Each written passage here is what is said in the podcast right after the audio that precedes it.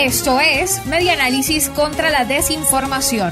Compartimos noticias verdaderas y desmentimos las falsas.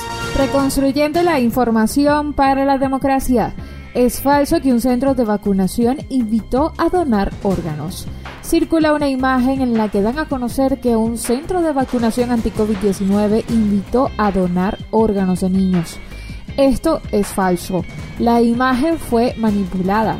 El mensaje en la fotografía original dice vacunación sin cita previa. Esto según una verificación de AFP Factual.